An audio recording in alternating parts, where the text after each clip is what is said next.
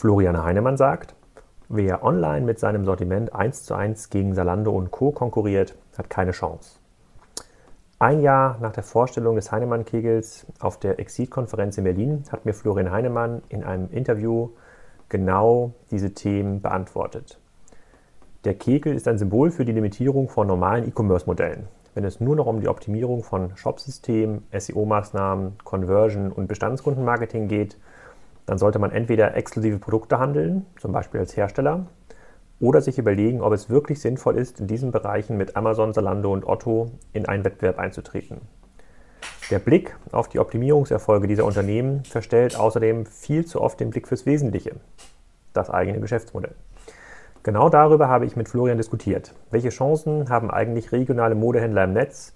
Was sollte der Besitzer eines Spielzeugladens tun? Ist der Kegel vielleicht falsch?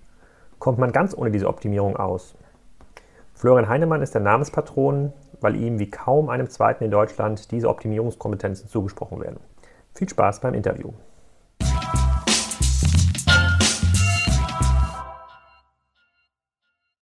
Hallo Florian, willkommen bei Kassenzone.de. Heute zum Thema Heinemann-Kegel. Das trifft sich ja ganz gut, weil du bist ja der Florian Heinemann. Aber stell dich mal ganz kurz vor und sag mal, was du machst.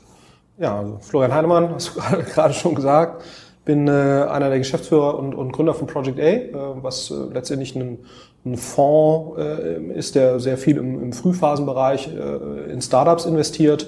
Ähm, insbesondere mit den Schwerpunkten E-Commerce, handelsnahe Modelle, transaktionale Modelle und äh, Infrastruktur, die diese Modelle nutzen und ähm, kümmere mich hier primär um den Bereich Performance Marketing, CRM, Business Intelligence. Also wir sind äh, funktional organisiert, auch ein bisschen anders als andere, als andere Investoren, äh, weil wir eben an der Stelle relativ viel operative Hilfestellung leisten, ein größeres operatives Team hier haben, was dann die Portfoliounternehmen unterstützt.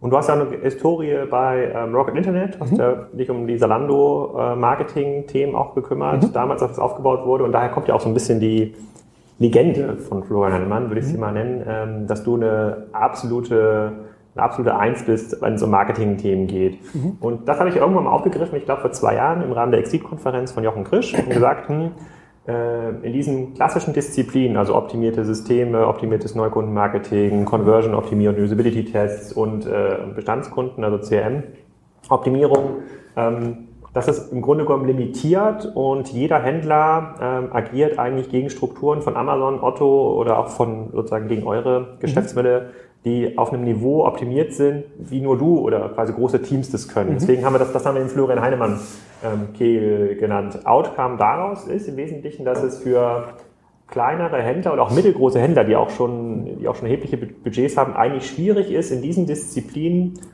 sich Wettbewerbsvorteile zu, äh, zu schaffen oder auch Positionierung zu schaffen, mit denen sie Geld verdienen. Am Ende des Tages ist es ein reines, ähm, ein reines Mittel zum Zweck. Geschäft. Siehst du das ähnlich oder sagst du, nee, das stimmt gar nicht, es gibt auch noch genug Innovationspotenzial im Bereich, äh, im Bereich Conversion-Optimierung, etwas, was ihr jetzt vielleicht in euren Geschäftsmodellen gar nicht seht, was ein anderer machen könnte? Mhm. Also ich, ich glaube, in dem Moment, wenn man jetzt wirklich mit seinen Sortimenten eins zu eins gegen den Amazon läuft oder von mir ist auch gegen Zalando läuft, wird es in der Tat wahrscheinlich immer schwieriger. Ja. Du ja. kannst sehr deutlich sprechen. Äh, ist vorbei. Fast, ist vorbei. Ja. Oder von mir aus auch ist es vorbei.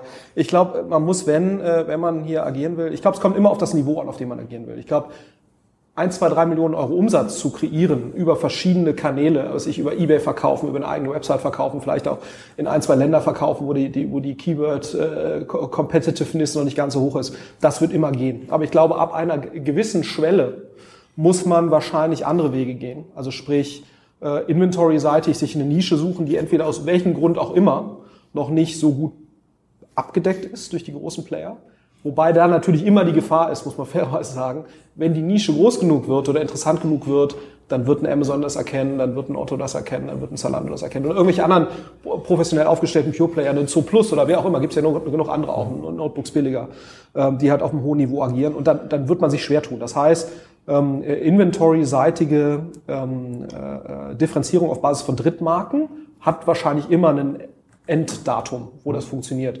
Das heißt, wenn, wird man wahrscheinlich auch in, stärker in Eigenmarken gehen müssen, äh, in, in eigene Produkte zu kreieren, die letztendlich äh, irgendwas noch als Komponente dabei haben, was halt man über ein reines Drittmarkensortiment nicht abdecken kann. Oder man liefert im Prinzip in einer ganz spezifischen Nische besondere Services drumherum, die man halt als, äh, als Fachmann in einem ganz bestimmten Bereich äh, viel besser erbringen kann wahrscheinlich, als das ein Amazon Customer Service erbringen kann oder irgendeine automatisierte, weil letztendlich muss man natürlich sagen, die ganzen Großen sind alle darauf angewiesen, in irgendeiner Form automatisiert, algorithmisch, maschinell Probleme zu lösen. Ne? Ähm, und, und äh, das hat gewisse Grenzen.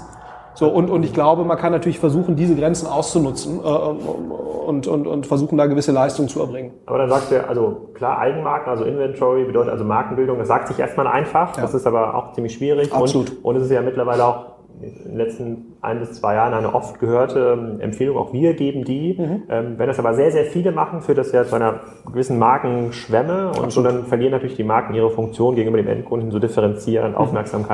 Stark zu agieren.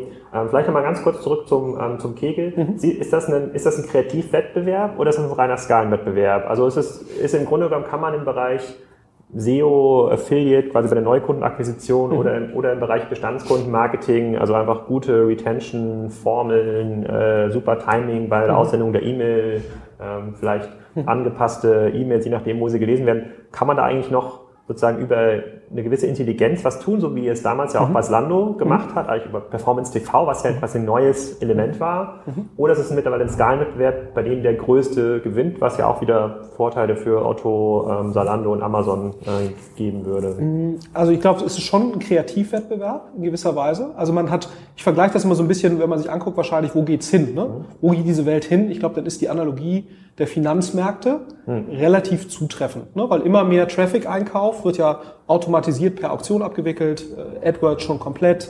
Display geht in diese Richtung. So und wenn man sich anschaut, was passiert an Finanzmärkten, wo ja im Prinzip genau das der Fall ist, da handelt halt ein Goldman Sachs gegen eine Deutsche Bank, gegen einen Morgan Stanley und da sitzen Händler äh, und dahinter äh, sitzen äh, Abteilungen, die halt Modelle bauen, die halt ein überlegenes Trading für ein gewisses Zeitfenster ermöglichen und damit verdienen die ihr Geld, ja, im Eigenhandel. Ja.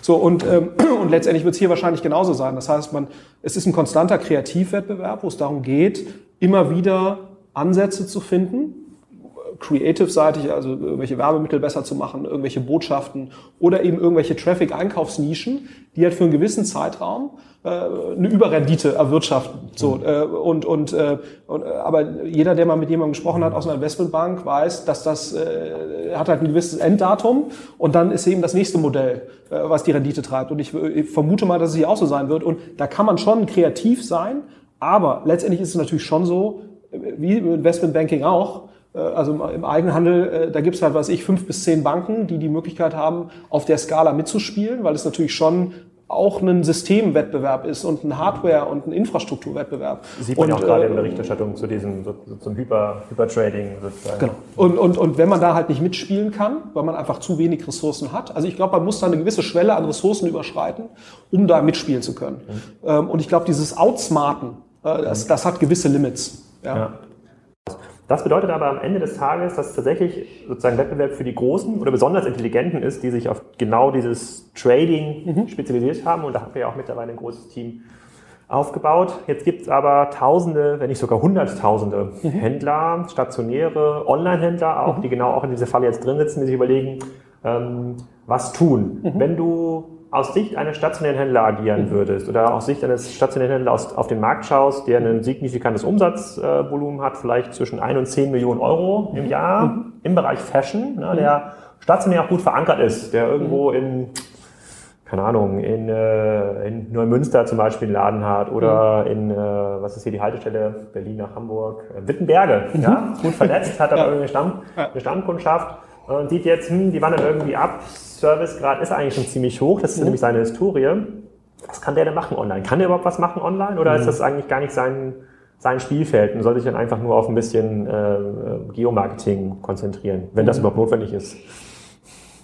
Der kann wahrscheinlich schon was machen, ja, ähm, äh, indem er eben sagt, der wird vielleicht auch irgendwelche Eigenmarken betreiben. Also nicht natürlich sozusagen fully fledged, alles Design und so weiter, sondern, aber trotzdem wird der Produkte an den Markt bringen unter eigenen Labels wieso soll er die nicht verkaufen über bestehende Plattformen, ne? über eBay oder Amazon und, und äh, eine Bestandskundenverteiler aufbauen, äh, vielleicht auch mit seinen lokalen Kunden. Ich, ich glaube, der kann schon Dinge tun. Ne? Aber, ist es, ist es, aber dann ist es quasi nicht mehr die eigene Plattform bauen, sondern sich überlegen, was kann er, was wäre eine regionale Marke für, äh, für Wittenberge. Mhm. Ja? So, baut man irgendwie eine Wittenberge-Marke auf, mhm. verkauft die über bestehende Plattformen. Das mhm. kann ja auch ein Salando sein oder Absolut. vielleicht irgendwann mal ein Collins oder ein, ein Amazon oder eBay, die mittlerweile ja, ja massive Login-Effekte mhm. auf der Käuferseite haben und darüber Neukunden generieren, die entweder Zusatzgeschäft, online profitables Zusatzgeschäft genau.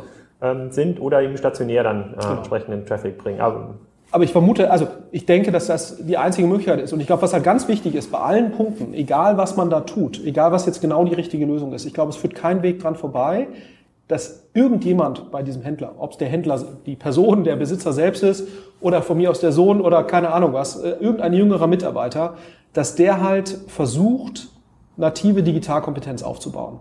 Ich glaube, ein großes Problem von all diesen kleinen, mittleren Händlern ist, dass dort kein Entscheidungsträger die Kompetenz hat, überhaupt einen vernünftigen Entscheidungsprozess zu durchlaufen, was für ihn eigentlich das Richtige ist. So, und, und zu sagen, ich setze auf eine Agentur, das kann sogar die richtige Lösung sein. Ne? Ähm, äh, aber ich glaube, was ganz wichtig ist, irgendjemand dort muss halt ein kompetenter Sparringspartner sein, für wen auch immer, der äh, eben äh, mit, mit dem Händler zusammenarbeiten soll. Und ich glaube, daran krankt es bei vielen. Ne? Weil zu sagen, ich gebe das einfach raus an irgendeine Agentur, die wird das schon irgendwie machen, das, das wird halt wahrscheinlich nicht funktionieren, sondern die Agentur ist halt ein ausführendes Werkzeug innerhalb meines Baukastens. Aber ich muss in der Lage sein, zu beurteilen, wie muss dieser Werkzeugkasten konfiguriert sein. Und ich glaube, daran krankt schon bei vielen. Und, und das und, und, und, und, und wenn man nicht in der Lage ist oder willens ist, diese Kompetenz aufzubauen, auch in diese Kompetenz zu investieren, das ist nochmal ganz wichtig. Ich glaube, man muss einfach einen, mindestens einen Mitarbeiter haben, der sich mit nichts anderem beschäftigt, der halt guckt, was macht ein Zalando, was macht ein Amazon, wie machen die das mit diesem E-Mail-Verteiler, was ist denn eigentlich das beste Tool, um sowas zu machen.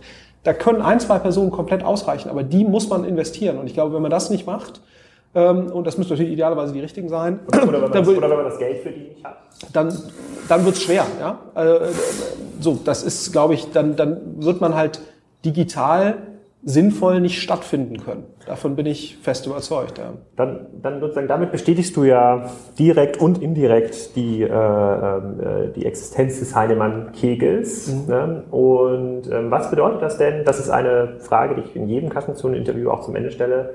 Was bedeutet das denn für die Kleinsthändler, wo gegebenenfalls der Besitzer noch hinter der, der Theke steht, den, der kleine Spielzeugladenbesitzer aus einer mittelgroßen bis großen Stadt, mhm. der weiß, er kann die Playmobil Ritterburg äh, nicht zu dem Preis verkaufen, wie es sich bei Amazon gibt. Der mhm. hat vielleicht noch nicht mal den Preis als Einkaufspreis mhm. im, im, im, Zweifelsfall. Ähm, gibt es für den noch eine zu Zukunft oder muss der Lego oder Playmobil bitten, für den den Flagship Store in der Stadt zu betreiben, wenn sie, wenn sie das wollen? Ähm, oder ist es eher und wir sind da immer sehr, sehr offen und kritisch, oder ich bei der Kassenzone da immer sehr offen und, mhm. und kritisch. Das wird mir auch manchmal äh, ne, äh, sozusagen ähm, äh, negativ ähm, mhm. ausgelegt, aber wir versuchen ehrlich zu sein. Sozusagen. Also was soll dieser Kleinsthändler, der mhm. weiß, hm, Amazon und diese Produkte gibt es auch irgendwo anders, was soll der eigentlich tun? Gibt es für den mhm. im Digitalraum noch eine, noch eine Positionierung? Die für den Sinn macht, weil der hat nicht das Geld, mhm. den Junior äh, die ganze Zeit online machen zu lassen und auch mhm. gar nicht das Experimentalbudget zu sagen, komm, investier doch jetzt mal 1000 Euro in die neuen Mobile Ads mhm. von Apple, vielleicht geht da irgendwas. Mhm. Ne? Das hat er nicht. Sozusagen, ja. es muss funktionieren. Ich glaube, das Einzige, was der machen kann, ist zu versuchen, Produkte jenseits der Playmobil Ritterburg zu finden, weil die Playmobil Ritterburg das ist halt sozusagen ein Produkt, da wird jeder nachsuchen, da gibt's komplette Preistransparenz. So, und äh, da gibt's Referenzpunkte. Wenn du die nicht schaffst, äh, dann brauchst du da, spielst du da halt nicht mit. Ne? Mhm. So, äh, aber ich glaube, dass so jemand jetzt zum Beispiel auf Alibaba geht und mal guckt, was gibt's denn an irgendwie Produkten, die nett sind, lustig sind, äh, No-Name Produkte, die er halt in irgendeiner Form mit über den eBay verkauft, ja, oder vielleicht auch in seinem Laden verkauft, über eBay verkauft, in seinem Laden vielleicht testet, inventory-seitig, welche Produkte sind denn gute Cross-Selling-Produkte zu meiner Playmobil Ritterburg, die ich vielleicht etwas überteuert verkaufe, die gut funktionieren. Wieso soll er die dann nicht nehmen und sie online stellen über den Amazon und den eBay und so weiter? Das geht mit sehr begrenztem Aufwand. Und der muss ja nicht 20 Millionen Umsatz machen, sondern der muss eine Million, anderthalb Millionen Umsatz machen. Ähm, und, und äh, das sieht man auch bei Amazon, da gibt es zahlreiche Leute, die im Elektronikbereich beispielsweise ja. mit äh, so Sachen wie Kabeln, USB-Sticks, ja, USB-Lautsprecher oder sowas. Ja. ein sehr erfolgreiches Business betreiben, weil sie immer wieder in der Lage sind, in der Nische Produkte zu identifizieren und über bestehende Plattformen zu verkaufen. Und das Schöne an diesen Plattformen ist ja, es sind komplett kalkulierbare Vertriebskosten, die ich da habe. Das heißt, ich kann für mich eine Kalkulation machen, wo ich weiß, da verdiene ich genau zehn Prozent. So. Und da gucke ich halt, ob da was geht. Wenn ich nicht gewillt bin und in der Lage bin, diese, ich sag mal, Inventory-Experimente äh, zu betreiben, ich glaube, dann ist, glaube ich, die letzte äh. Bastion erschöpft. Aber ich glaube, äh, das Beste ist natürlich, ich bin in der Lage, Digitalkompetenz in irgendeiner Form aufzubauen, die mir hilft, eine qualifizierte Entscheidung zu treffen. Wenn ich das nicht kann, glaube ich, dann kann ich nur noch auf Inventory gehen und sagen, ich nutze nur eBay, Amazon und so weiter. Wenn ich das nicht kann, äh, dann sollte ich wahrscheinlich in der Tat mir anderes Betätigungsfeld suchen. Ja, das hast du sehr diplomatisch äh, ähm, äh, ausgerückt. Wir kommen auch schon zum Ende des Interviews ja. und haben, ich habe noch eine Frage. Was ist das Spannendste, was wir von Project A erwarten können in 2014? Da sehen wir irgendwas, äh, wo wir darauf achten sollen, wo du ganz stolz drauf sein wirst, was du jetzt schon verraten kannst? Oder ähm, macht ihr einfach euer Business? Das ist ja das Schwierige in diesem äh, äh Investment-Business. Du weißt eigentlich nie so richtig, was mal die spannenden Sachen sein ah. Ähm, also du fängst ja Sachen. Ich habe schon zwei Bilder von mir bei Ticktail verkauft. Ja, also Shop. Das, das ist doch, das ist gut. Also Ticktail ist genau. Ticktail ist auf jeden Fall eine der, der, der spannenderen Sachen. Ähm, NU3 äh, funktioniert auch sehr gut. Äh, also Nahrungsergänzungsmittel ist, ist auch sicherlich eine spannende Sache. Saatchi Art finde ich persönlich ein sehr schönes, äh, sehr schönes Thema. Zeitgenössischer Kunstmarktplatz. So, aber ich finde natürlich alle unsere Portfolio-Companies ganz toll. Selbstverständlich. Selbstverständlich, aber ich, äh, also wie gesagt, ich finde es immer ähm, sehr schwer. Also wir werden natürlich einige neue Sachen anfangen. Was davon jetzt genau das sein wird, was spannend ist, finde ich immer sehr schwer a priori zu sagen. Also ich habe das ja auch bei, bei Rocket und auch bei meinen vorigen Aktivitäten auch mal versucht. Und es ist mir eigentlich nie gelungen, dass das, was ich vorher gut fand, dass ah. das dann auch das war, was wirklich später richtig Ich meine, das ist auch gut für euch, dann bleibt es ja spannend. Ihr habt keinen Absolut. Plan, den ihr irgendwie folgen müsst, außer einer gewissen äh, Renditerechnung, aber äh, es kann alles passieren. Morgen, genau. nächste Woche, nächsten Monat. Ich glaube, der, der Kernpunkt ist einfach, äh, ja, äh, alle Dinge konsequent zu betreiben und dann äh, zu erkennen, wenn irgendwas halt wirkliches Potenzial hat und dann eben äh, entsprechend konsequent dazu agieren. Aber wie gesagt, das, da muss man äh, gewisse geistige Flexibilität mitbringen. Ja, das ist, ja. das ist so. Das ist auch ganz spannend. Vielen Dank, vielen Dank. Du hast den Heinemann-Käfig noch ein bisschen zementiert. Ich bin mir ganz sicher, dass wir das 2014 noch als Gattungsbegriff äh, äh, im Markt verankern können. Weiß nicht, ob ich mich darüber freuen soll. Auf jeden Fall, das ist ein ja. Lob, ist ein, rein, ja, ist ein reines das, Lob. Das, ist gut. Und äh, dann äh, beobachten wir eure Portfolios äh, aufmerksam weiter. Ich bin gespannt, was euch noch passiert in diesem Jahr. Ich auch. Ich auch. Ja.